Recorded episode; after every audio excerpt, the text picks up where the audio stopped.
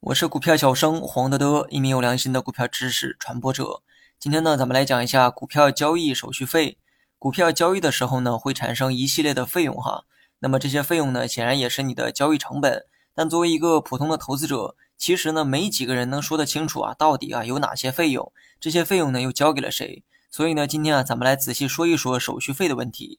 股票手续费其实呢是一个统称，也算是民间的一个说法。它指股票交易的时候产生所有费用的总和，这其中呢主要包含印花税、佣金和过户费。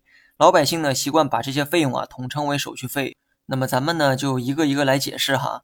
印花税是无法避免的一项支出，只要交易啊你就得给国家纳税。我们经常听到的这个佣金费用中是不包含印花税的，所以不要单纯的认为啊佣金费用就等于你的交易成本，实际上印花税才是大头，费用呢是千分之一。如果你的这个数学不太好，那么可以给你换算一下，就等于万分之十。学习更多实战技巧，你也可以关注我的公众号“股票小生黄德德”。然后呢是佣金，佣金呢指的是给券商的一笔费用，但佣金里面啊还包含规费，规费呢是要交给交易所的，只不过是券商代为征收，所以佣金里面除去这个规费才是券商的真正收入。那么对于大部分券商来说，他们所说的佣金费用里面啊，已经包含了规费。这种佣金呢，在业内也被叫做全佣。当然，有人这么做，也说明有人不会这么做。部分券商指的佣金呢，却不包含规费。这种佣金呢，叫做净佣。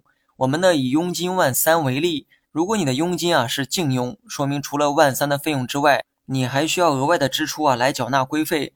如果万三呢是全佣，则表示规费呢已经包含在里面。所以，当你决定开户的时候啊，一定要先了解清楚佣金的这个性质啊是属于全佣还是净佣。